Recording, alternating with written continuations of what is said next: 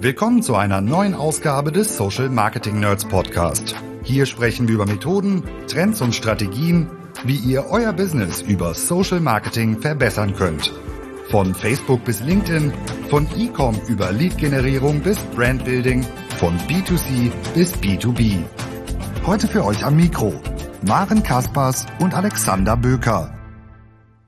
So, willkommen zu einer neuen Ausgabe vom Social Marketing Nerds Podcast in der B2B Edition wieder mal. Heute mit einem Thema, das uns sehr am Herzen liegt, ähm, das ihr aber vielleicht nicht von uns gewohnt seid. Wir sprechen heute über das Thema LinkedIn organisch versus paid und warum, wenn ich bezahlte Anzeigen schalte, ich mich auch mit dem Thema organische Distribution beschäftigen muss und dort auch glänzen muss, um erfolgreich zu sein. So. Und bei mir sind heute mehrere Personen gleich. Wir fangen aber der Reihe nach an. Äh, wieder da, Maren. Hallo Maren. Hallo Alexander. so, wir haben erst vor kurzem über ein paar Änderungen auf der Plattform gesprochen. Ne, für ähm, alle mit kurzem Gedächtnis wie mein eigenes. Über was haben wir denn diskutiert? Letzte Mal. genau, wir haben letztes Mal darüber gesprochen, dass LinkedIn ja kürzlich eine neue Roadmap veröffentlicht hat für das Jahr 2022 ähm, und dass da einige ja sehr interessante Dinge angekündigt wurden. Ähm, wir haben unter anderem darüber gesprochen, dass es jetzt ähm, aktuell in der Beta-Phase die Document-Ads gibt. Die werden gerade getestet in einigen Accounts und ähm, dass wir das für verschiedene Use Cases sehr spannend finden. Hört euch gerne mal die Folge an, um zu wissen, ähm, welche Use Cases das für uns beide sind und warum Alexander die vielleicht auch ähm, ja so ein bisschen kritisch betrachtet von Zeit zu Zeit. Ähm, wir haben auch gesprochen über das Thema Business Manager, das ja schon ähm, lange angekündigt gewesen ist für LinkedIn und dass wir uns darauf sehr freuen, hoffentlich im nächsten Jahr. Ähm, unter anderem über neue AB-Testing-Funktionen, über ähm, Landing-Pages, LinkedIn-Landing-Pages, die es in Zukunft ähm, geben wird. mein persönliches Highlight. Also ich finde, das ist ein sehr, sehr spannendes Feature und bin sehr gespannt darauf, was wir damit alles ausprobieren können. Wir haben einiges geredet über LinkedIn Event ähm, Events und was sich da verändert hat, schon in der Vergangenheit. Vielleicht ist es auch ein Thema, über das wir heute nochmal sprechen mit unserem Special Guest, den wir gleich vorstellen.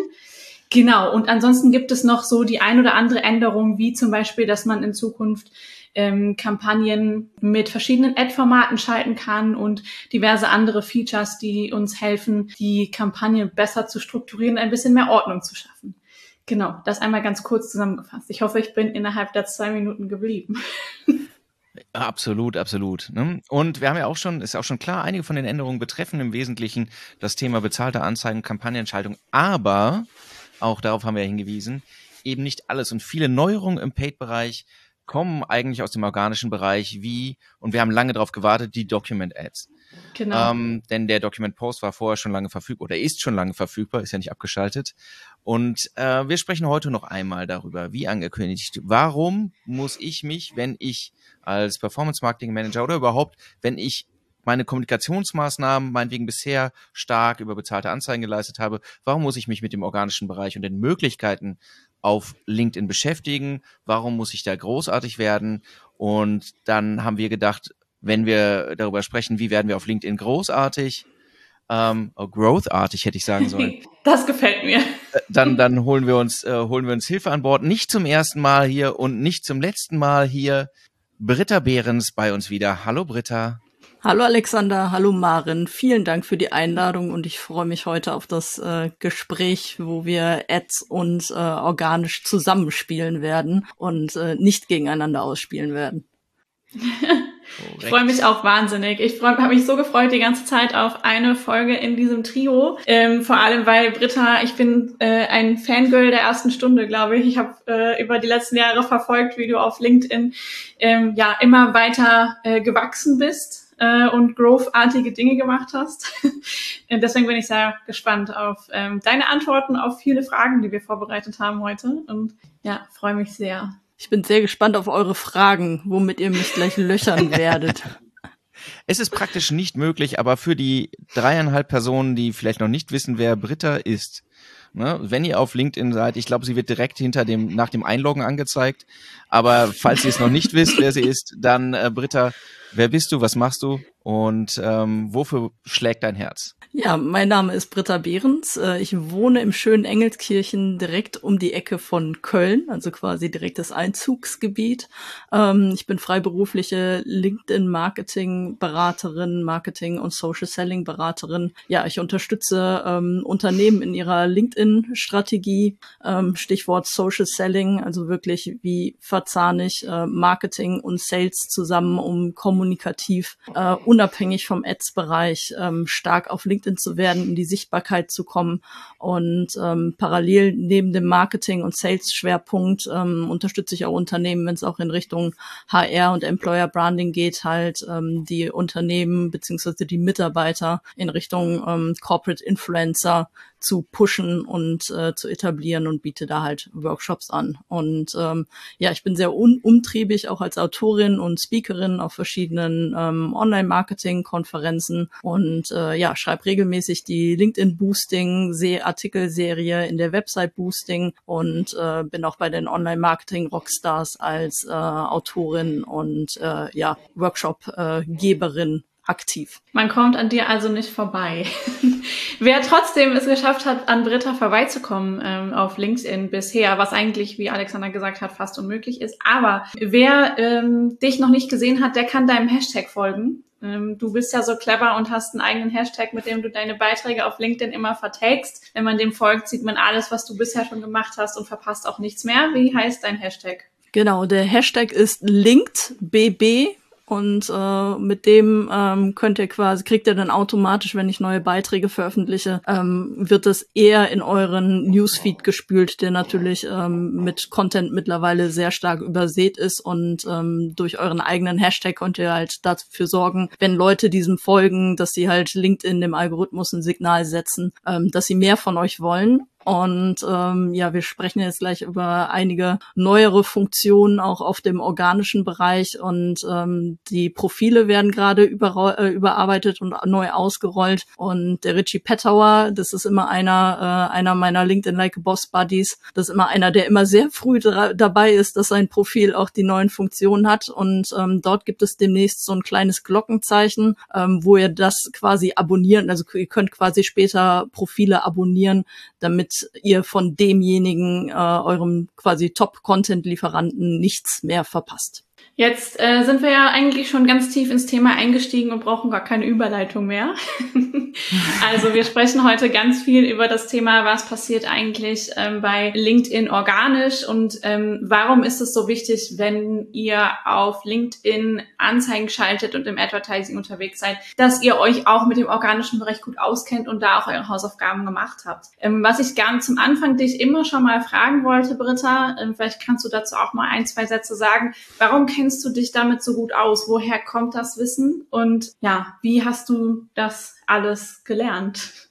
Ja, also ähm, vor fünf Jahren war ich äh, Marketingverantwortliche für den Dachbereich für Pivik Pro, einem äh, B2B Analytics äh, Unternehmen, quasi der kleine David gegen den großen Goliath, äh, Google Analytics und äh, Adobe Analytics und der dergleichen mehr, wo natürlich Milliarden Ad-Budget zur Verfügung steht und äh, man als kleiner David halt mit Content Marketing äh, punkten punkten muss, weil halt eben äh, nicht die äh, finanziellen Mittel äh, sprudeln und es äh, wir quasi äh, Growth Marketing betreiben müssen mit kreativen Ideen und äh, wie gesagt äh, werthaltigen Content. Und ähm, ja, für den Dachmarkt äh, war ich da zuständig. Da ist man natürlich ein bisschen auf Xing rumgesprungen und dachte, ähm, da könnte man vielleicht äh, gutes Business betreiben. Man hat aber schnell gemerkt, dass man da halt nur wirklich äh, eigentlich äh, die Klinke direkt an den Sales weitergeben muss, ähm, weil da halt nur eins zu eins Kommunikation möglich ist und da halt ein Bedarf identifiziert werden muss. Und ähm, ähm, zu der Zeit, dadurch, dass äh,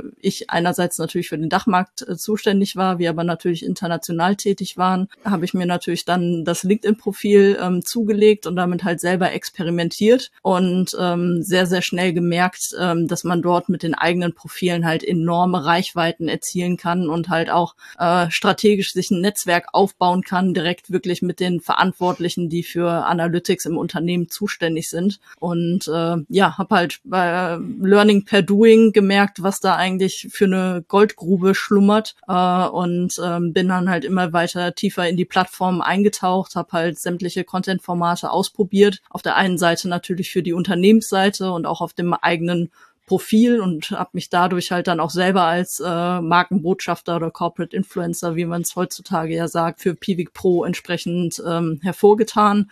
Und dann halt auch ganz schnell gemerkt, dass halt ähm, die Mitarbeiterprofile ähm, exzessiv genutzt werden müssen, weil es deutlich mehr äh, exorbitante Reichweiten ähm, gab, als jetzt nur, wenn ich mit der Unternehmensseite aktiv bin.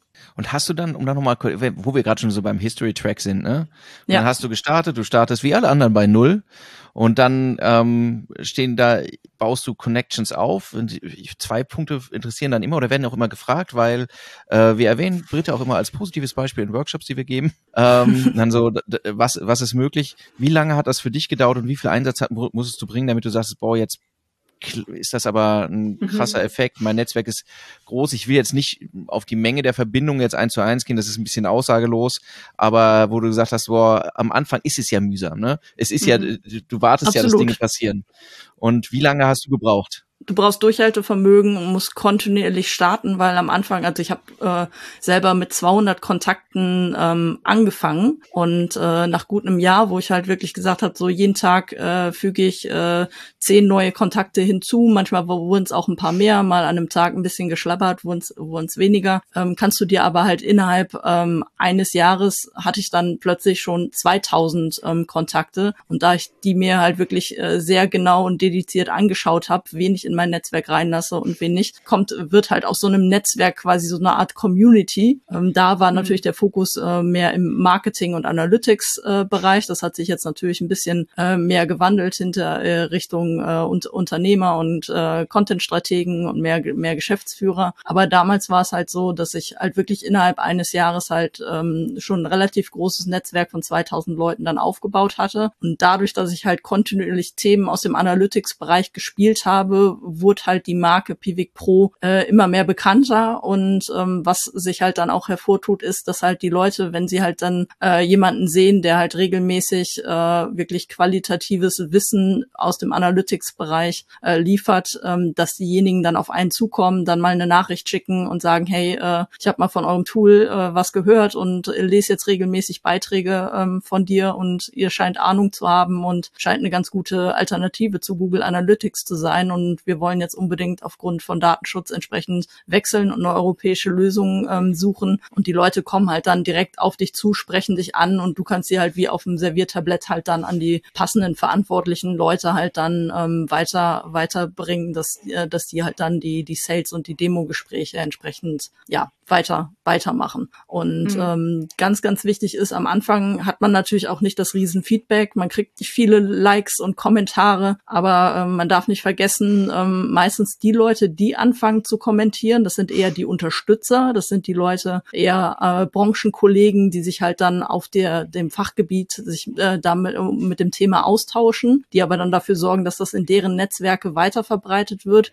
Und die 90 Prozent der Leute, das sind stille Mitleser, das sind auch meistens die Leute, die hm. dann eigentlich dann zum Kunden werden und äh, wirklich wie der Phönix aus der Asche äh, plötzlich auftauchen und äh, mir plötzlich sagen, hey Britta, ich habe seit über einem Jahr verfolge ich deine Beiträge und ähm, wir wollen jetzt ein Corporate Influencer Programm im Unternehmen starten und ähm, wir hätten dich jetzt gerne für einen Kick-Off äh, Workshop. Also ähm, da halt wirklich ähm, Kontinuität auf die Zähne beißen und wirklich weitermachen, das wird sich auszahlen. Also man muss sich schon sechs bis zwölf Monate Zeit geben, um da so die, die ersten Früchte zu tragen. Aber sobald mhm. man das halt äh, geschafft hat, dann ist man quasi break-even und ähm, dann ähm, entsteht auf LinkedIn quasi so eine Art Inbound äh, Marketing und äh, Sales Lead Pipeline, so dass mhm. immer wieder durch Empfehlungen des Netzwerks Leute auf dich aufmerksam werden oder die Leute dich direkt ansprechen aufgrund deiner Kommunikation. Mhm. Super. Das ist spannend zu hören, glaube ich, für viele unserer ähm, Kunden oder auch Hörer, weil wir immer wieder in der letzten Zeit Workshops auch gemacht haben zum Thema LinkedIn organisch und ähm, da war dann oft auch der Vertrieb aus äh, vielen Unternehmen mit dabei, die halt genau das gleiche vorhaben, wie du auch schon machst. Ne? Also viele Unternehmen sind mittlerweile schon auf dem Trichter gekommen, dass sie merken, mit persönlichen Profilen können wir noch mehr erreichen als über das Company-Profil. Ähm, viele haben vielleicht, äh, oder nicht vielleicht, sondern viele merken auch schon, wir erreichen plötzlich irgendwie mit den privaten Profilen viel, viel mehr in kürzerer Zeit als irgendwie über unsere LinkedIn Company Page. Und genau, beschäftigen sich dann halt mit dem Thema, wie kann ich ähm, über meine Mitarbeiter mehr Reichweite generieren. Jetzt hast du eine Sache gesagt, die ich ähm, gerne nochmal aufgreifen möchte, nämlich hat, du hast gesagt, es beginnen Leute zu kommentieren ab einem bestimmten Zeitpunkt, wo die eigene Community soweit aufgebaut ist. Ähm, und ich sehe deine Beiträge, da passiert immer sehr viel drunter. Du hast sehr viel Engagement unter deinen Beiträgen. Und ich merke auch, wann immer du mit meinen Beiträgen ähm, interagierst, kriegen die automatisch auch direkt mehr Reichweite. Da scheint es ja irgendwie einen Zusammen äh, Zusammenhang zu geben zwischen Engagement, Interaktion und Reichweite ähm, für die eigenen Posts, aber sicherlich auch ähm, für die Posts der Company Page. Was gibt es denn noch für Faktoren, die du mit uns teilen kannst, die dazu führen, dass man mehr Reichweite für Beiträge auf LinkedIn bekommt? Genau, also das äh, Hauptkriterium ist wirklich, äh, das Maß aller Dinge ist, Kommentare zu bekommen eine Diskussion zu diesen Beiträgen entsprechend äh, zu geben. Deswegen ist es halt wichtig, dass man nicht nur einfach äh, eine Info raushaut. Irgendwie, man hat irgendeinen Branchenartikel gelesen und äh, sagt, hey, habe ich gelesen, steht hier im Manager-Magazin, ganz tolles Thema und äh, ich setze den Link äh, rein und äh, friss, friss oder stirb, dich das interessiert oder nicht, sondern es ist wichtig, ähm, das Thema, was man dann in diesem Magazinartikel hat, dass man das quasi für die Leute im Netzwerk aufbereitet, seine drei bis fünf Takeaways quasi kurz in dem äh, Post angibt. Natürlich mit einer, ähm, also eine Headline ist ganz, ganz wichtig. Also der erste Satz äh, muss entsprechend zünden, dass die Leute sich angesprochen fühlen und auch ähm, das Thema quasi ähm, direkt mitbekommen, worum es geht, damit sie direkt sagen können, ja, interessiert mich oder interessiert mich nicht. Mhm. Und äh, dann ist natürlich wichtig, dass auf den Mehranzeigen-Button ähm, geklickt wird und die Leute diesen, diesen Beitrag lesen. Und ähm, um die Diskussion natürlich anzustacheln, ist einfach, dass man halt wirklich die eigene Meinung, die eigene Position mitgibt und nicht nur einfach hier ist die Information und das sind jetzt die, die neuesten, neuesten Highlights aus dem Social Media Bereich und äh, das war's dann und ich bin jetzt als Info Info äh, Mann irgendwie äh, da und äh, verabschiede mich jetzt wieder, sondern dass man halt dann wirklich eine, eine Frage stellt oder wirklich auch mal selber eine steile These in den Raum stellt, auch mal vielleicht genau dagegen redet, um, um halt dann die Leute anzustacheln, entweder um halt dann mhm. positive Reaktionen zu bekommen, die einen selber äh, bestätigen, was natürlich immer ganz gut tut, aber halt dann auch mal Leute ähm, ja hinterm Ofen her, her zu holen, ähm, die auch mal eine ganz andere Perspektive reinbringen wollen oder halt genau mhm. dagegen reden, so dass halt eine große Diskussionskultur unter diesen Beiträgen mhm. halt stattfindet ja, das, ja. das ist enorm wichtig. Also wirklich eine ganz starke, starke Headline. Es ist äh, Meinungsjournalismus sozusagen. Das ist, äh, jeder hat sein eigenes Profil und äh, bringt den Content und es ist immer die eigene Haltung, die da äh, zur Geltung kommen sollte. Und äh, es sollte halt dann jetzt nicht so eine wiederkauende News äh, des eigenen Unternehmens mhm. irgendwie sein, dass man das einfach weiter plappert oder einfach nur den, den Beitrag der Unternehmensseite mhm. teilt, weil ähm, das bringt halt überhaupt keinerlei. Reichweite. Hm. Du hast noch eine interessante Sache gesagt und sorry Alexander, ich lasse dich gar nicht zu Wort kommen, ich habe so viele Fragen. Ähm, ich höre auch gleich auf. Du hast auch eine interessante Sache gesagt, gerade eben. Und zwar hast du gesagt, dass es wichtig ist, dass die Nutzer in meinem Beitrag auf ähm, mehr Anzeigen beziehungsweise Weiterlesen klicken. Wir erzählen in unseren Workshops immer, das hat etwas damit zu tun, ähm, dass die Nutzer dann mehr Zeit mit dem eigenen Beitrag verbringen und dass es ja wichtig ist, gerade im, äh, im organischen Bereich bei LinkedIn, dass man versucht, eine möglichst hohe Verweildauer mit dem eigenen Content zu kreieren. Denn je mehr Zeit die Nutzer mit dem eigenen Content verbringen, desto äh, besser, ich sage das mal ganz einfach, bewertet der Algorithmus quasi den Content und desto mehr Reichweite bekommt man. Ist das richtig? Kannst du da vielleicht noch so die eine oder andere Sache zu sagen? Was hat es mit dieser Verweildauer auf sich? Genau, also äh, bis vor zwei Jahren war es noch so, dass halt wirklich nur Likes und Kommentare dafür gesorgt haben, dass es halt äh, eine große Reichweite äh, gibt. Äh, da hat äh, LinkedIn zum Glück nachjustiert, um eben halt wirklich diese 90 Prozent der stillen Mitleser, die eigentlich nie großartig in Erscheinung treten, wollen, aber total heiß auf den Content äh, sind, äh, äh, dass die halt berücksichtigt werden und dass das halt auch eine entsprechende Relevanz hat. Und dementsprechend haben die das sogenannte Dwell-Time-Update ähm, gefahren, was halt die Verweildauer auf den einzelnen Postings entsprechend berücksichtigt. Deswegen ist es halt auch wichtig, wenn ich ein ähm, Video mache, dass die Leute äh, lange auf dem Video entsprechend sind, möglichst das natürlich auch bis zum, zum Ende schauen. Da ist aber auch die Devise, ähm, macht nur Videos von ein bis maximal zwei Minuten, ähm, weil die Leute wollen im Stream natürlich ja auch ein bisschen, bisschen weiterkommen und da sollte man eher so ein snackable Video ähm, Content anbieten und äh, nicht direkt, äh, obwohl man halt jetzt von 10 auf 15 Minuten sogar noch die, die Laufzeit erweitert hat, sollte man jetzt seine, seine Leute nicht äh, zu stark damit belasten. Aber die ähm, Verweildauer ist da ganz entscheidend,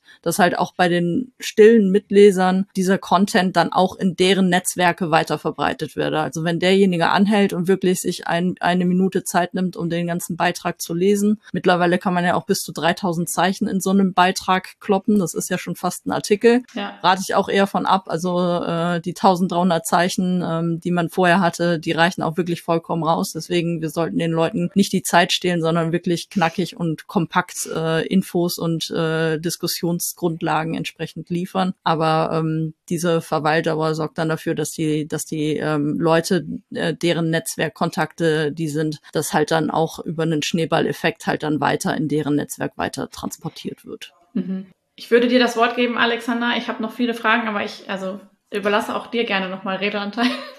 Das ist zauberhaft von dir. Äh, ich hätte auch ganz viele Fragen. Ich würde aber auch tatsächlich ganz gerne nochmal jetzt so ein bisschen in die Richtung kommen, in die wir, äh, in die wir uns nochmal bewegen wollten. Eine kurze Anmerkung nochmal. Du hast das eigentlich gerade schon so schön zusammengefasst. Was ja viele Leute sagen, oh, es ist erstens viel Arbeit und oh, ich weiß nicht, ob ich das leisten kann. Tatsächlich ist es ja so. Erstens, eine Minute ist ewig. Also wenn jemand eine Minute Video guckt auf der Plattform, das ist ewig. Eine. Beschäftigung, da muss, um das mal ins Verhältnis zu setzen, eine Beschäftigung von 15 Sekunden mit einem Beitrag ist lang. Das ist, das ist wirklich schon, das ist überdurchschnittlich. Wenn man irgendwie bei einer halben Minute ist, dann ist es eh schon huiuiui. Eine Minute ist wie, wie, wie, wie ein Jahr. So, eine Minute im Feed ist wie ein Jahr. Und das andere ist, wenn ihr euren eigenen Feed einmal oder den Feed, der euch durchscrollt, seht ihr, wie viele Leute das einfach nicht machen, keine gute, äh, keinen guten ersten Satz machen und wie viele Leute nicht auffordern. Also wie leicht ist es mit zwei einfachen Hinweisen, erster Satz und irgendwie Haltung bekennen und irgendwie eine Aufforderung oder äh, eine Diskussion anstoßen, tatsächlich dann einen besseren Effekt haben.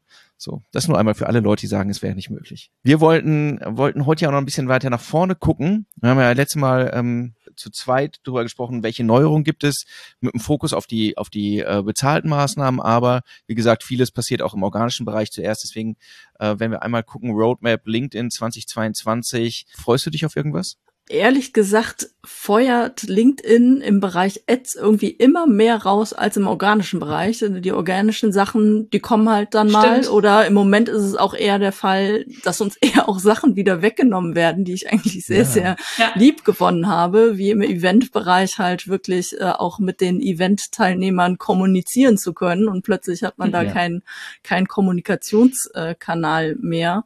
Und äh, ja, im Event, äh, Eventbereich äh, zum Beispiel, da wollen wir auch noch tiefer reingehen ärgert es mich natürlich kolossal, dass da äh, Xing ein super geiles Eventsystem hat und LinkedIn irgendwie nicht in der Lage ist, ähm, wirklich ein, ein Ticketing-System mit aufzusetzen, so dass man halt wirklich die Customer Journey komplett auf LinkedIn ja bis zum bis zum Sale eines äh, Teil, Teilnahme, Teilnahmetickets mhm. entsprechend abbilden kann, sondern dass man halt immer die Krücke braucht, um halt dann auf eine eigene Landingpage ähm, zu verweisen oder ähm, wo ich halt sehr dankbar bin, wenn man halt die LinkedIn LinkedIn-Events über die äh, Company-Page dann aufsetzt, dass man wenigstens das äh, Subscription-Lead-Formular ähm, entsprechend äh, nutzen kann, was allerdings natürlich auch immer noch sehr rudimentär ist mit nur Name und E-Mail-Adresse, aber dann mhm. habe ich wenigstens die E-Mail-Adresse und die Erlaubnis, dass ich die Leute zu dem Event nochmal offiziell äh, einladen kann und halt dann auch in den, in den Sales-Funnel äh, bringen kann, wenn es halt ein kostenpflichtiger Event ist.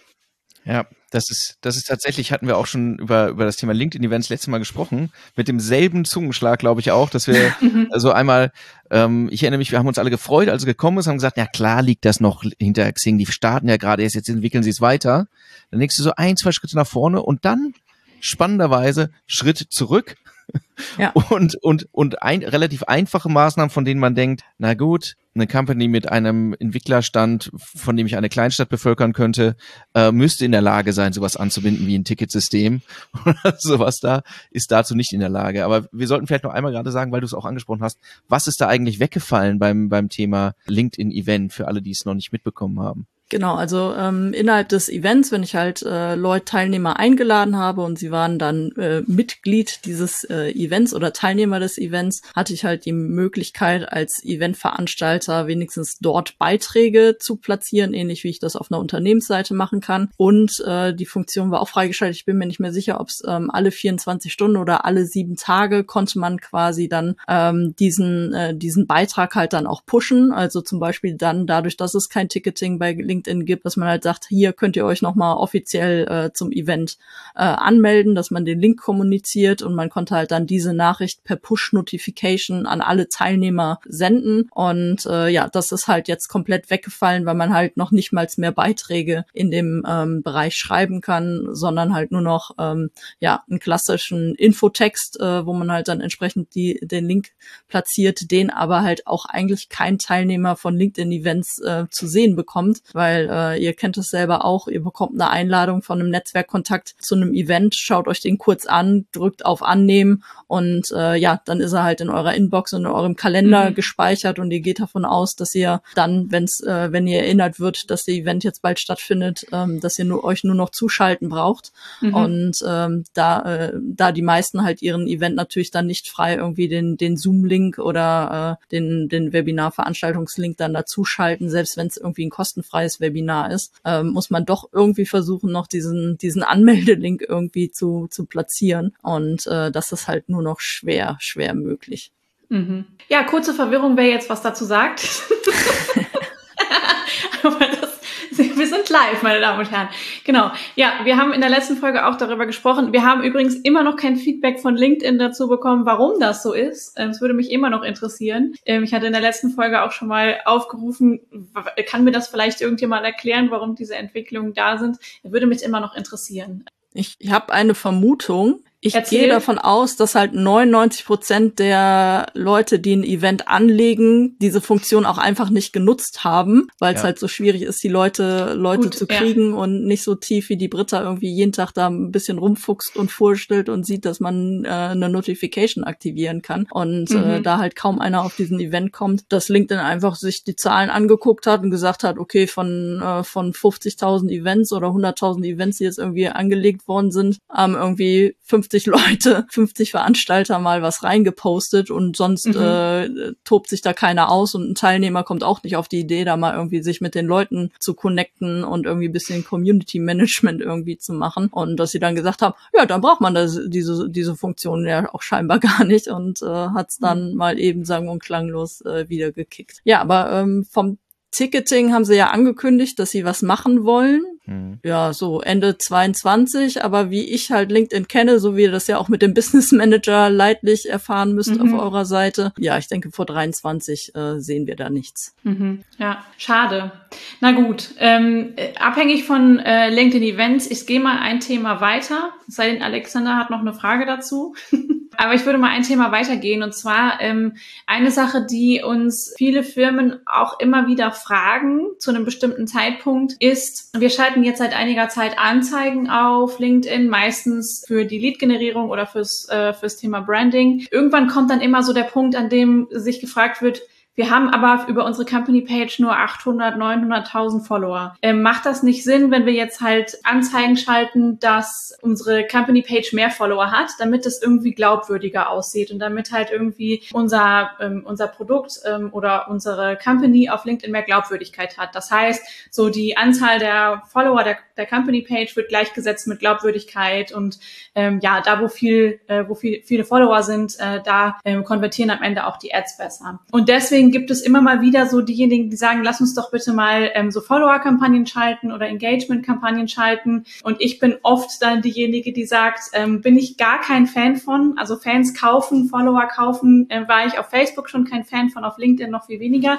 Erzähl doch mal, Britta, wenn ich organisch Follower für meine Company Page aufbauen möchte, was wären ein, zwei Tipps, die du Firmen mitgeben würdest? Ja, also äh, da bin ich auch ganz auf deiner Seite. Ähm, Follower kaufen ist A viel zu teuer und B absolut ineffizient. Ähm, Klar, es ist wichtig, ähm, schon möglichst eine, eine vierstellige, am besten fünfstellige Zahl, je nach Unternehmen natürlich, wenn ich natürlich ein nischiges B2B-Unternehmen bin, ähm, da reicht es auch, wenn mich ein paar Hunden, wenn ich ein paar hundert Follower, also dreistellig schon habe, aber vierstellig ist natürlich vertrauenserweckender und äh, da sind wir Menschen ja wirklich stumpf. Je größer die Zahl, desto vertrauenswürdiger wirkt plötzlich eine, eine Marke. Aber kann ich auch sehr gut nachvollziehen. Ähm, ich sehe halt auch manche äh, das ist natürlich ein ganz anderes Feld, irgendwelche äh, Co äh, Coaches und äh, Berater, äh, die irgendwie mit einer Ka Unternehmensseite anfangen, nur auf LinkedIn zu werben und nichts äh, mhm. organisch machen und dann irgendwie da 20 Follower sehen. Da äh, bist du nicht glaubwürdig und dann nimmt, nimmt dich da keiner. Aber wie gesagt, Followerkauf ist viel zu teuer, vor allem auch, weil er ähm, orga äh, organisch halt wirklich in die Sichtbarkeit zu kommen mit einer Unternehmensseite ist halt sehr schwierig. Äh, ich werde halt nie von 100 Prozent von all meinen Followern gesehen. Also für den, für den organischen Bereich ist es ganz wichtig, äh, die natürlich ähm, aufzubauen und sich die richtigen äh, Follower entsprechend an Land zu ziehen. Ähm, Taktik ist natürlich, ähm, dadurch, dass ich über die Mitarbeiterprofile deutlich mehr Sichtbarkeit bekomme, wenn es um ein Thema, was im Zusammenhang mit meinem Unternehmen steht, dass ich halt dann auch die Unternehmensseite regelmäßig mit in dem Beitrag erwähne und markiere, so dass die Leute wirklich mit einem einem Klick auf die Seite kommen können und ähm, wenn sie da weiteres Interesse haben, halt dann auch äh, direkt äh, mit dem zweiten Klick dann Follower werden können. Dann habe ich auf der auf dem Admin-Panel der Unternehmensseite die Möglichkeit, ähm, äh, Follower, also quasi Netzwerkkontakte von mir einzuladen. Da sollte ich halt dann auch Leute aus dem Management, aus dem Vertrieb, aus dem Marketing, je nachdem, welcher Fachbereich da relevant ist und an, an welche Industrie man irgendwie rankommen will, ähm, dass man ähm, die Leute, deren Profile halt als Admin äh, mal für ein, zwei Wochen freischaltet und ähm, diese Leute dann wirklich dann ihr eigenes Netzwerk ähm, auf die Unternehmensseite halt dann entsprechend einladen können, weil ähm, so habe ich dann auch kein Gießkannenprinzip Prinzip, sondern kann wirklich entscheiden, ah, das ist ein Kunde von uns. Äh, da macht es absolut Sinn, dass derjenige Follower von meinem Unternehmen wird oder ähm, mit dem bin ich gerade schon in potenziellen Gesprächsverhandlungen, ähm, dass ich die Leute, die halt auch ein Bewusstsein von meinem Unternehmen und mir haben, äh, entsprechend einlade und äh, das nicht platt über eine Advertising-Kampagne mhm. entsprechend ähm, ausspiele. Ja, und mhm. ähm, ja, Follower-Gewinn ist natürlich mit der mit der Seite ähm, aktiv äh, in die Sichtbarkeit zu kommen. Das äh, äh, funktioniert auf der einen Seite, ähm, man muss wissen, der, der Desktop-Stream und der mobile Stream ähm, wird unterschiedlich ausgespielt und im mobilen Stream sind deutlich mehr Unternehmensseiten sichtbar.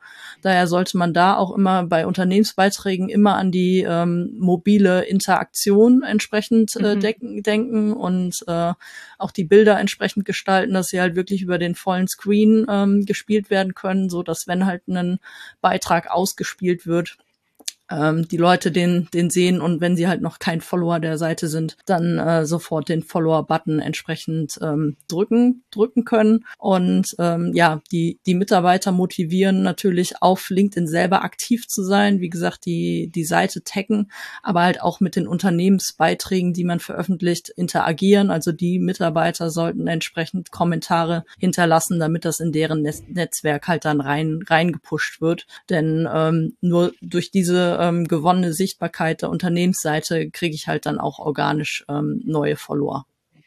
Mhm. Übrigens, ähm, ein Tipp von unserer Seite, ähm, wenn Follower-Kampagnen auf LinkedIn, ähm, dann ist unsere Empfehlung immer, guckt euch ähm, Zielgruppen an, die möglichst klein und spezifisch sind, wie zum Beispiel, ähm, was ich gerne mache, ähm, LinkedIn-Gruppen. Also mhm. zu vielen Themen gibt es ja mittlerweile LinkedIn-Gruppen ähm, und ich weiß dann, Leute, die in diesen Gruppen sind, die interessieren sich sehr spezifisch für ein bestimmtes Thema und wenn ich dann ähm, diese LinkedIn-Gruppen targetiere, dann erreiche ich zumindest schon mal eine sehr spitze Zielgruppe, die sich dann bestmöglich auch ähm, für mein Thema und mein Unternehmen, mein Produkt interessiert. Um noch einmal hier, damit wir nicht immer einer Meinung sind hier, ne? Das ist so, so lame. Ja. Also, äh, auch wenn es mir schwerfällt. Also, Alexander hat sowieso immer die Störaufgabe eigentlich. Also mach ruhig.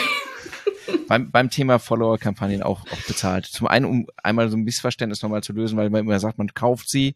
Man kauft sie ja nicht äh, gegen ihren Willen oder sowas, sondern man, äh, es ist ein, ein Angebot, das gemacht wird. Sie können folgen oder nicht folgen. So. Letztlich gibt es auf der Plattform zwei Möglichkeiten, das zu machen. Beziehungsweise es gibt äh, eigentlich nur eine Kampagnenform, die das irgendwie unterstützt. Diese kleinen dynamischen Anzeigen, die relativ unauffällig sind. Da ist der Gestaltungsspielraum so, so, so vielfältig wie ein Backstein. Was halt auch Unternehmen machen, ist tatsächlich eine klassische Feed-Anzeige zu machen. Da hängt es dann, ähm, die, die kann nicht direkt auf das Ziel Follower gehen, sondern dann kann ich die Leute auf meine, auf meine äh, äh LinkedIn-Unternehmensseite schicken. Und das ist dann wiederum für mich mehr die Frage, sehe ich das nicht eher als Branding? Maßnahme, die ich habe, die Leute in Kontakt zu bringen mit meiner Marke. Und dann macht es aus meiner Sicht nur Sinn, wenn ich sage, ich habe halt ein äh, es zwingt mich halt ein, ein, Versprechen für meine Company Page zu machen. Was werde ich denn hier erfahren? Was wär, über was werde ich hier informiert? Ich finde es äh, allein aus dem Aspekt manchmal gar nicht schlecht, wenn die sich die Leute Gedanken machen, wenn man die dann fragt, okay, die folgen, sollen Follower dieser Seite werden, was, was bringt denen das denn? Was, was wird denn dort, was findet denn dort statt? Ist das random oder können wir ein bestimmtes Versprechen abgeben?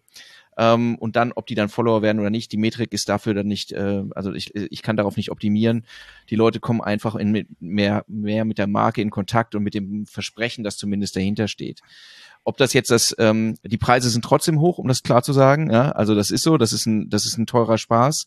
Und ähm, für uns aus, äh, aus Sicht Performance Marketing, wo wir eigentlich sagen, wir, wenn wir Geld ausgeben, dann zu einem Zielgruppenaufbau, äh, der, der irgendwie wiederverwertbar ist, das ist nix. Also das ist unverhältnismäßig teuer. Also unter dem unmittelbaren wirtschaftlichen Aspekt bringt das nichts. Wenn ich irgendwie random Leute anspreche, die nichts mit mir zu tun haben, bringt's auch nichts. Und wenn ich sage, das ist am Ende so ein Trust-Faktor, dann ist das ein weicher Faktor, den kann ich noch in einer gewissen Hinsicht verstehen. Und wenn ich sage, okay, ich kriege das nicht in der gebotenen Zeit organisch hin, kann ich auch verstehen, warum jemand zu dem Mittel greift. Aber dann muss man sich halt äh, auch Gedanken machen, was, was, was mache ich eigentlich mit meiner Company-Page und welche Leute würde ich denn dort gerne mal begrüßen, weil mhm. ich mache nichts anderes als ein Angebot auf die. Aber wenn ich das Geld hätte oder hätte zur Verfügung, würde ich wahrscheinlich im Zweifel, und das ist ähm, ein sehr, sehr, sehr kleiner Zweifel, etwas anderes machen. Mit dem Geld. Ja, also Follow Follower einsammeln ist quasi ein netter Beifang für klassische mhm, Advertising-Kampagnen. Wenn ihr auf Brand Awareness ja. Mhm. geht oder Lead-Akquise, ja. klar, die Leute rutschen auch, äh, klicken dann auch mal direkt auf die Brand und kommen auf die Seite und äh, lassen Follow da, aber das ist halt wirklich ein schöner, schöner Sidekick und äh, sollte nie mhm. das, das Hauptkampagnenziel sein. Genau, ja. Das können wir übrigens auch tatsächlich immer bestätigen. Also in allen ähm, Kundenaccounts, in denen wir arbeiten, ist es tatsächlich so, dass man sehr gut sehen kann, die ähm, Zahl der Abonnenten steigt immer dann, wenn man anfängt, mehr Geld auszugeben, was ja eigentlich logisch ist, weil man wird äh, mehr gesehen, man wird spezifischer gesehen, ähm, im Zweifel sehen einen die richtigen Leute und dann steigt damit auch die Followerzahl organisch, genau, da, also darum, halb organisch, sagen wir mal so. Da beißt sich wieder die Katze im Schwanz, warum wir hier heute zusammensitzen, äh, ist einfach, ähm, wenn ich dann natürlich im Moment nur mit meiner Unternehmensseite Anzeigen schalte und ähm, die Kommunikation komplett auf der Seite vernachlässige mhm. ähm, und die Leute kommen auf die Seite, dann ist es halt kein gutes Markenerlebnis auf LinkedIn, sondern da muss wirklich ja. eine gute Kommunikation stattfinden, dass halt der Follower-Klick auch entsprechend vonstatten geht und dass die Leute interessiert sind, ähm, was zu machen. Ich erlebe das halt auch ganz viel bei ähm, Performance-Marketing-Managern auf LinkedIn, die eigentlich echt äh, große Accounts äh, betreuen, aber halt überhaupt äh, kein, äh, keine fünf Cent irgendwie in ihr eigenes Profil investieren mhm. und es halt ähm, komplett äh, blank ist und äh, man überhaupt keine Aussagekraft hat und sich dann wundert so, hm, ich bin jetzt äh, auf, äh, bei, äh, bei der Unternehmensseite gelandet, äh, möchte aber gerne mich mal mit dem einen oder anderen Verantwortlichen aus dem Bereich äh, austauschen und klick dann auf die Unternehmensmitarbeiterprofile und ähm, die sehen halt nach äh, Nicht-Kommunikation auf LinkedIn aus. Deswegen immer, wenn ich äh, Paid mache und da natürlich auch super gute Kampagnen fahren kann, ähm, ja, die Kommunikation und äh, die Repräsentation äh, des Unternehmens auf LinkedIn organisch nie vernachlässigen. Mhm. Ja. ja, da ist ja natürlich auch ein, äh, ein ganz wichtiges Stichwort an der Stelle nochmal ganz kurz die Referenz auch zur Folge von letztem Mal, ähm, das Thema Thought Leadership. So, weil ähm, auf LinkedIn, äh, also gerade wenn ich irgendwie im SaaS-Bereich und im B2B-Bereich ähm, mir ja Brand Awareness aufbauen möchte, dann gehen ja viele nach diesem Prinzip Thought Leadership aufbauen. Ich ähm, stelle Content zur Verfügung in einem bestimmten Bereich. Ähm, Leute bekommen Vertrauen in meine Marke und in mich und äh, interessieren sich dann für das Produkt. Ähm, und wenn ich das halt ähm, über die Paid-Maßnahmen mache und wie du gerade schon gesagt hast, ähm, äh, sehr richtig, Britta, organisch auf dem Profil finde ich dann nichts, dann ja fehlt natürlich am Ende irgendwie der der letzte Schritt für die Glaubwürdigkeit und das Vertrauen und ähm, genau dann an der Stelle sieht man halt, glaube ich, sehr sehr gut, wie wichtig halt diese Vernetzung zwischen Paid und Organic wirklich ist. Ja, am Ende bauen wir Vertrauen auf zu einer Marke genau. oder zu einer Person. Auch wenn es über die, wenn es über die Mitarbeiterprofile geht, geht es ja trotzdem um den Bezug zum Thema. Die, der ist trotzdem Repräsentant einer Marke. Und die Möglichkeiten, die wir über die Anzeigen haben, ist es natürlich viel skalierbare Reichweite, Markenkontakte herzustellen.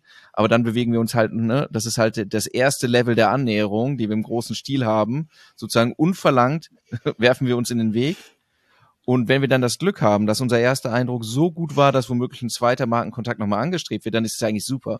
Also ne, in der Funnel-Betrachtung gehen die Leute eins weiter, wir sind bewusst geworden, so und dann äh, ne, die Fassade war gut und dann äh, kommt jemand tatsächlich zum zum zum Haus und stellt fest, da ist nichts. Das ist halt, das das das schafft kein Vertrauen und letztlich ist das alles, was wir dort machen können, ähm, Vertrauen aufbauen, um am Ende ob es jetzt wirklich eine Conversion ist, ähm, mal dahingestellt, aber überhaupt um diese Positionierung, die wir haben wollen, sei es als Experte, sei es als Dienstleister in einem bestimmten Bereich, äh, wie auch immer, das, das lebt ja davon, irgendjemand muss es mir abnehmen. Irgendjemand muss meine Expertise glauben, irgendjemand muss glauben, wenn ich ins Geschäft komme, dass ich, ähm, dass ich Wert schaffen will.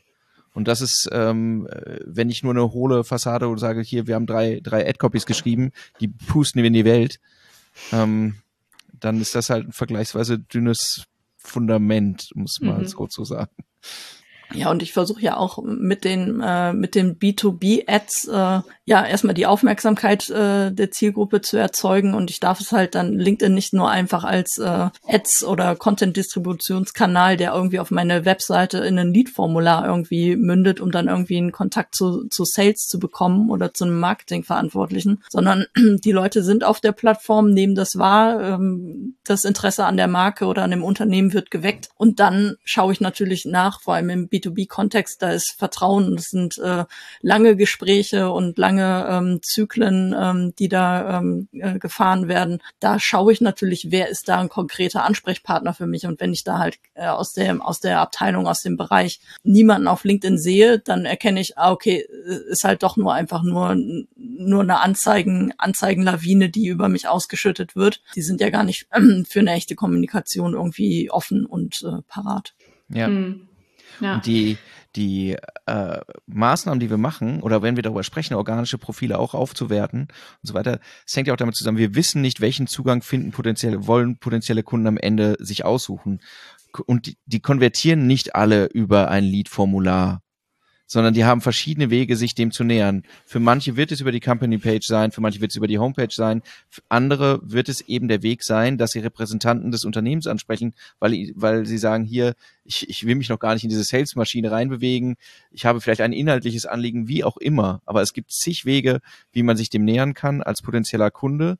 Und wenn wir sagen, wir, wir bieten nur den einen an und der ist zwar hier, Homepage, Lead-Formular, das sind die Daten, sonst kommst du nicht zu mir, dann versperre ich mir einfach Möglichkeiten ohne Ende. Absolut. Und die, die Stärken auf LinkedIn sind einfach wirklich äh, als, äh, als Experte auf dem Gebiet quasi mit meiner Zielgruppe und mit anderen Branchenkollegen wirklich regelmäßig in den Austausch äh, zu gehen und in die Sichtbarkeit äh, zu kommen. Und dann, wenn sich halt dann irgendwann der Bedarf äh, bei der Person entsprechend entwickelt und das äh, Unternehmen oder der Manager äh, des Verantwortlichen sagt jetzt so, jetzt für nächstes Jahr kriegst du das Budget und ich möchte in dem Bereich jetzt vorangehen, wen kennst du da? Ähm, ja, dann äh, spitzt man seine LinkedIn-Kontakte an, die man in diesem Bereich halt dann kennengelernt hat. Und äh, das ist dann auch die erste, erste Adresse. Eine Sache interessiert mich jetzt noch. Wir haben jetzt schon ähm, fast wieder 45 Minuten durchgequatscht über das Thema, aber ich habe noch eine Frage, ähm, die ich ganz gerne loswerden möchte. Und zwar, wir haben jetzt über verschiedene Zielgruppen gesprochen und darüber, dass sich im B2B-Bereich ähm, über verschiedene Maßnahmen versuche, meine Zielgruppen zu erreichen. Wir stellen in unseren Kampagnen immer wieder fest, äh, dass es total Sinn macht, eine Zielgruppe mit verschiedenen Ad-Formaten abzuholen. Das heißt, mhm ähm, Video-Ads zu schalten, Sponsored Content zu schalten, ähm, aber dann ähm, daneben vielleicht auch nochmal irgendwie eine Document-Ad oder also mal so die ganze Klaviatur auszuprobieren, je nachdem, wie viel Budget ich habe, ähm, weil ähm, wir kennen das von anderen Plattformen, es so ist, dass Natürlich gibt es Nutzer, die reagieren halt auf die ein, auf das eine Ad-Format besser als auf das andere und ich erreiche möglichst viel innerhalb der Zielgruppe, wenn ich versuche, verschiedene Ad-Formate zu spielen. Kann ich das auf den organischen Bereich übertragen? Ähm, wie erlebst du das, beziehungsweise wie ist so dein, deine Erfahrung damit? Ähm, nutzt du verschiedene Posting-Formate, um immer wieder auch nochmal andere Leute aus deinem Netzwerk zu erreichen oder ist das im organischen Bereich eher nicht so ähm, relevant? Ähm, das ist im organischen Bereich sehr relevant. Es kommt aber halt auch mal drauf an, was man selber für ein Typ ist. Ähm, bei, mhm. bei mir ist halt äh, wenig, das steht auch immer auf meiner Bucketlist, Britta, mach mal ein bisschen mehr Videos und äh, mhm. bring mal ein bisschen Video, äh, mehr Videocontent äh, ein, so wie Alexander sagt, aber bitte nicht länger als eine Minute, weil das ist wirklich mhm. äh, eine mega auf Aufmerksamkeitsdauer. Aber der Algorithmus achtet wirklich, also das ist wirklich sehr individuell von jedem User abhängig, auf welche Content-Formate der reagiert. Bleibt er mehr auf einem Document-Post äh, hängen mhm. und swipet da gerne äh, gerne durch oder schaut er eben halt gerne lieber Videos? Ähm, ich bin halt ein Freund äh, des äh, Fo Fotopostings, so dass halt ähm, eine gute Aufmerksamkeit über das Bild entsprechend äh, entsteht, die Leute inne innehalten und äh, dann natürlich mit einer mit einer guten Headline ins ins Thema einsteigen so dass halt das halt gute gute Reichweiten bringt und äh, das halt von von jedem eigentlich recht gerne konsumiert wird. Aber ähm, genauso funktionieren halt auch wirklich ähm, reine Textpostings, die laufen auch sehr sehr gut äh, auf LinkedIn, wenn die kurz knackig entsprechend ähm, formuliert sind und zur Diskussion ähm, beitragen. Und ähm, ja, ich sollte, man sollte auf jeden Fall einen, einen Content-Mix im organischen ähm, Bereich den Leuten anbieten, ähm, weil manche aus dem Netzwerk ähm, sind halt total videoaffin, ähm, die anderen lesen halt gerne total gerne Texte und auch mal den einen oder anderen längeren äh, Artikel, so dass man halt dann ähm, unterschiedliche Leute aus seinem Netzwerk und der Algorithmus halt dann auch andere Leute äh, entsprechend aus seinem Netzwerk. Also ich erreiche auch nie alle meine äh, fast 20.000 Follower sind es jetzt schon schon bald.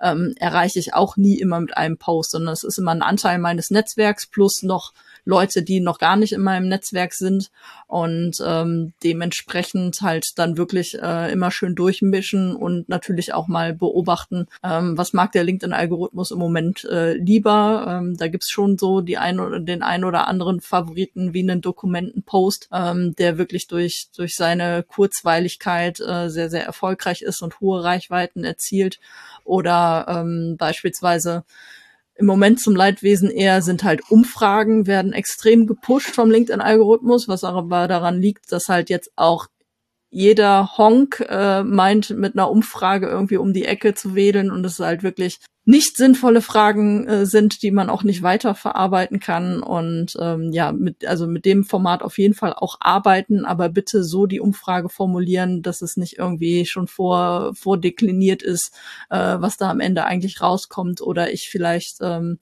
am besten, also für mich ist es immer wichtig, ich stelle eine Frage, äh, wo die Antwort äh, wirklich sinnvoll für mich ist, um vielleicht mit demjenigen, weil ich es halt hinterher nach Ende der Umfrage halt sehe, wer wie geantwortet hat, dass ich da nochmal irgendwie in ein Eins zu eins ähm, gehen kann und mit dem halt das Thema nochmal von seiner Perspektive halt dann äh, diskutieren kann. Oder wenn ich wirklich äh, eine strategische äh, Frage, Frage habe, ähm, dass ich da wirklich drei konkrete Antworten gebe, um wirklich eine Richtung vorzugeben, was ich zukünftig auf LinkedIn entsprechend vielleicht thematisch äh, spielen spielen möchte und dergleichen mehr.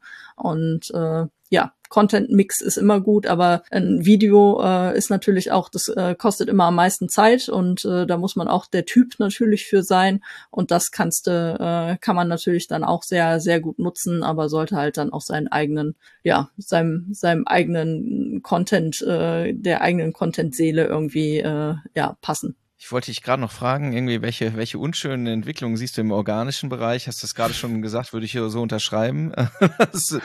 der der, der äh, Umfragen-Hype, der gegangen ist bis zur Umfrage, findest du LinkedIn-Umfragen auch so nervig? Ähm, genau. Die, die mir jetzt schon das zehnte Mal begegnet ist. Ähm, äh, so, fallen dir sonst noch Dinge auf oder ist es ähm, die, die, die sich so ein bisschen weiß ich nicht, entwickelt haben und die, wo du denkst, auch schon wieder. Mal abgesehen von den In-Mail-Sales-Nervereien oder Salesforsten, die, über die wir eigene Folgen machen könnten, aber abgesehen davon? Genau, also ähm, im Moment die meisten negativen Strömungen sind einfach jetzt im Moment kommt bei LinkedIn natürlich auch viel viel politisches rein. Also es geht natürlich mhm. im Moment viel über die die Impfkommunikation, Impfkampagnen und äh, politische Themen und ähm, es fängt an, dass sich halt äh, Leute, die sich bei bei Facebook äh, entsprechend äh, ja, mil militant quasi schon aktiv sind. Ähm, das schwappt gerade auch auf LinkedIn über, was äh, sehr erschreckend ist, dass halt ähm, viele Kontakte von mir, die da auch ähm, wirklich versuchen, äh, ja, gegen, gegen antidemokratische Strömungen ähm, Haltung zu zeigen und äh, sich da, äh, sich da zur Wehr zu setzen, ähm, dass da halt jetzt schon angefangen wird, ähm, diese ähm, Kontakte entsprechend ähm, bei LinkedIn zu melden und massenhaft dauerhaft zu blockieren. Also da gibt es eine echte ähm, negative Schwarmintelligenz, die wirklich ähm, versucht, Leute von der Plattform zu kicken und dadurch, dass der LinkedIn-Algorithmus und äh, diese Abuse-Mechanismen sofort fruchten, bevor halt irgendein manuelles, äh, manueller äh, Blick da mal drauf ähm, gerichtet wurde, ähm, passiert es halt dann, dann sehr schnell, dass auch mehrere Kollegen von mir halt jetzt auch schon äh, mehrfach halt von LinkedIn den Account dicht gemacht bekommen haben, äh, ja, obwohl sie halt äh, versucht haben, demokratisch Haltung, Haltung zu zeigen. Und das, mhm. das muss LinkedIn in den Griff kriegen. Und ähm, das ist so eins, eins der schweren, schweren Aufgaben, die die gerade vor der, vor der Brust haben. Das ist halt wirklich ein wertschätzendes Business-Netzwerk, ähm, wo wir uns eigentlich alle gegenseitig unterstützen und helfen, helfen wollen und füreinander da sein wollen. Und äh, ja, dass es, äh, dass es nicht so verkommt äh, wie auf Face, äh, Facebook und anderen, anderen Portalen, ähm, dass wir, dass wir uns da auseinander divergieren. Ja, es gibt auch den Begriff der Schwarmdummheit. Ja. Ah, das sollten wir nicht vergessen. ja, Grüße an Gunter Dück. Exakt, richtig. Ja, das ist tatsächlich, man merkt natürlich in dem Maß, in dem ähm, das Netzwerk wächst, dass es ähm, dass auch mehr Leute da sind, die, die eben nicht zu Early Adoptern gehören oder die, die halt, sagen wir mal, äh, deutlich konträrere Haltung oder auch Umgangsform, um es jetzt mal wirklich sehr freundlich zu sagen, mal abgesehen von beschissenen Einstellungen, ähm, äh, pflegen. Ne? Das ist äh, ja, die Kinderstube wird da häufig zu Hause gelassen, ja. Oder ja. ist nicht existent. Ja, es ist auch tatsächlich in vielen Fällen, ähm, wir haben es eben über das Thema Umfragen gesprochen, ähm, es sind ja nicht die Formate eigentlich, die nervig sind, sondern es sind dann die Inhalte, die kommen, sei es irgendwie in Postform oder dass irgendwie Leute meinen, oh, es ist ein neues Format da, damit hacke ich den Algorithmus, wie mit den Umfragen oder davor exzessiv das Thema Document Ads, die Leute bleiben dabei, fünf Folien, auf denen nichts zu sehen ist. Äh, genau, ein Wort pro Folie, damit man irgendwie genau. 20 mal klicken muss und dadurch die Ansichten und die Reichweiten und die Verwalter hochgeht. Genau.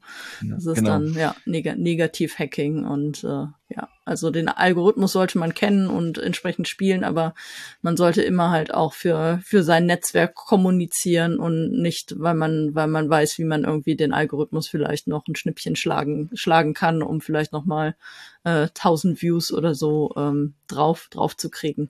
Also damit ist halt am Ende auch nichts gewonnen mit so einer Nonsens-Umfrage. Das sorgt eher dafür bei mir, dass ich eher dann draufklicke und sage, diesen Kontakt aus, ausblenden oder wenn es ganz schlimm ist, halt äh, nicht mehr folgen, ähm, weil wir haben einen extremen Content-Druck. Also das hat man schon gemerkt. Die Reichweiten ähm, gehen schon zum Teil, Teil zurück und äh, es wird halt auch viel äh, Müll halt kommuniziert, weil man, äh, weil halt viele auf der Plattform sind, die, die da noch viel, äh, viel lernen und viel Handwerkszeug äh, äh, kennenlernen, kennenlernen müssen und einfach blind drauf los äh, Content raus rauspushen, weil sie meinen, äh, jeden Tag Content rauspushen bringt mir ja mehr Reichweite, als wenn ich das nur ein, zweimal die Woche ähm, mache. Und ähm, ja, mein Credo ist halt äh, weniger als mehr, aber dafür halt dann dann werthaltig und und vernünftig. Und ähm, ja, diesen diesem Over Content Overload muss man halt wirklich selber mhm. ähm, ganz klar äh, Res Restriktionen äh, auferlegen, indem man halt wirklich sein sein Feed selber regelmäßig anpasst. Also sobald ich merke, da tauchen Leute auf oder Themen auf, die mich äh, so gar nicht äh, tangieren und von Interesse sind, ähm, dann wirklich äh, ausblenden lassen und das quasi den Algorithmus wissen lassen und äh, dann wird der Feed auch wesentlich besser. Auch wichtig, reduziert das persönliche Stresslevel erheblich, wenn man seinen Feed bereinigt. Also ja, unabhängig von der ganzen Diskussion um organisch oder paid, reduziere dein eigenes Stresslevel, bereinige deinen Feed, schmeiß den Mist raus. Ähm, Finde ich gut. Noch eine, äh, noch eine letzte Frage von mir, ähm, Britta, wenn du jetzt, äh, also wir sehen schon, die Plattform entwickelt sich, Formate kommen dazu, äh, mehr Menschen kommen drauf. Was würdest du sagen, du machst Sachen jetzt anders als noch vor einem oder zwei Jahren? Was deine Strategie angeht oder deinen Umgang, deinen Umgang mit und auf der Plattform? Ähm, ja, ich gucke mir ganz genau an, wen ich in mein direktes Netzwerk lasse und wen nicht. Und äh, quasi, wenn, also ich schaue mir die Profile ähm, deutlich genauer an. Früher habe ich auch gesehen, anhand nur des Namens und des Claims oder wo derjenige arbeitet oder was für eine Position der hat, habe ich sehr schnell auf Annehmen ähm, gedrückt und äh, das mache ich mittlerweile nicht mehr. Also ich schaue mir wirklich die Profile an, was, wie aktiv ist er auf LinkedIn, welche Themen ähm, spielt derjenige, diejenige auf LinkedIn, ähm, passt, äh, passt das zu mir, also ist das für mich von Interesse oder äh, gehe ich davon aus, derjenige hat die Kontaktanfrage natürlich äh, geschickt, um äh, meinen Content entsprechend zu sehen und wenn ich eine der beiden Fragen mit Ja beantworten kann, dann nehme ich die Kontaktanfrage an. Ansonsten bin ich da wirklich sehr äh, konsequent und drücke auf, auf Ablehnen und kann natürlich sein, dass die Kontaktanfrage immer mal wieder kommt, aber derjenige bekommt ja auch keine Benachrichtigung, ob die Kontaktanfrage angenommen wurde oder nicht. Also da sich jetzt nicht irgendwie schlecht fühlen, ähm, weil man einen mal nicht ins Netzwerk genommen hat. Derjenige hat immer noch die Möglichkeit, wenn er Interesse an einem hat, entsprechend auf den Follow-Button zu klicken und einem zu folgen. Das mache ich nicht mehr. Dann halt, äh, früher habe ich halt nie meinen mein Newsstream selber äh, gefiltert. Das mache ich halt jetzt äh, regelmäßig aufgrund des ähm, Content Overloads. Das war vorher auch nicht so der Fall.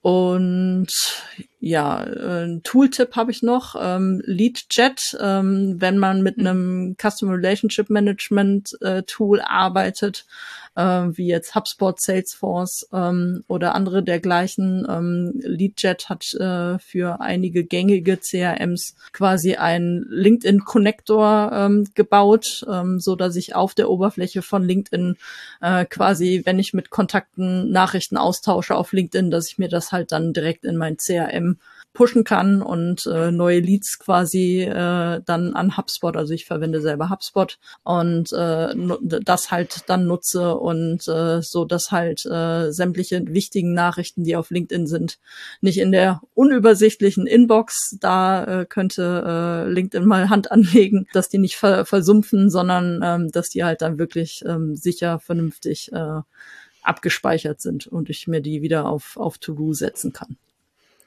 Können wir nur bestätigen, glaube ich, diesen Tooltip. Ja.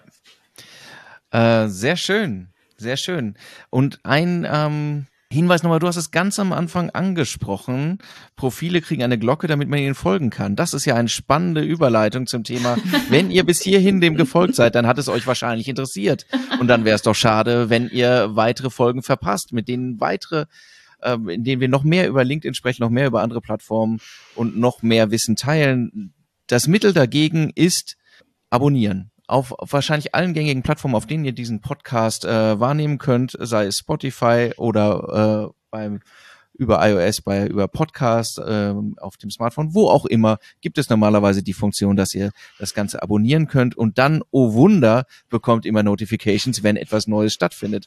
Das ist eine Riesenmöglichkeit, äh, um nichts mehr zu verpassen. Ansonsten natürlich, wenn ihr sagt, mein Gott, das war hochgradig interessant, freuen wir uns über Bewertungen. Wenn ihr sagt, das war gar nicht so interessant, schreibt uns eine Nachricht.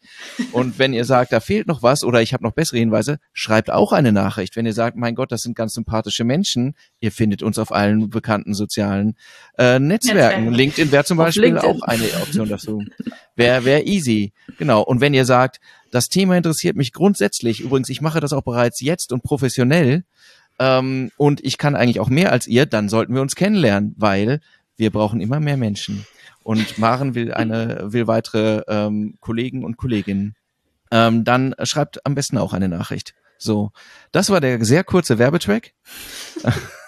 Man kann uns übrigens, also wenn man, äh, wenn man uns auf äh, Spotify nicht folgen möchte oder nach anderen Wegen sucht, uns zu folgen, man kann Alexander und mich auch auf LinkedIn finden und uns da folgen, denn jede Podcast-Folge teilen wir da. äh, auch die Social Marketing Nerds sind ähm, auf LinkedIn. Es lohnt sich eigentlich jedem Einzelnen von uns zu folgen, weil ähm, wir teilen immer auch unsere eigenen ähm, Five Cents zu jedem Blogbeitrag und jedem Podcastbeitrag. Ähm, und ich glaube, das ist auch nochmal ganz spannend. Wir sind sicherlich noch nicht so ähm, High-Level unterwegs wie du, Britta, aber äh, ich glaube, wir bewegen uns dahin, dass wir auch äh, organisch besser werden. und äh, genau, also ähm, connectet uns gerne auf LinkedIn. Ähm, und ähm, wer sich mit der Britta connecten möchte, der kann das tun, unter anderem auf diesen Netzwerken. Das wäre LinkedIn. Part. LinkedIn, genau. LinkedIn. ich hab, bin ab auch ein Twitter-Account, aber auch Facebook, aber äh, auf Facebook bin ich gar nicht mehr aktiv. Ein bisschen rumtwittern tue ich auch noch, beziehungsweise eher als Lesemedium.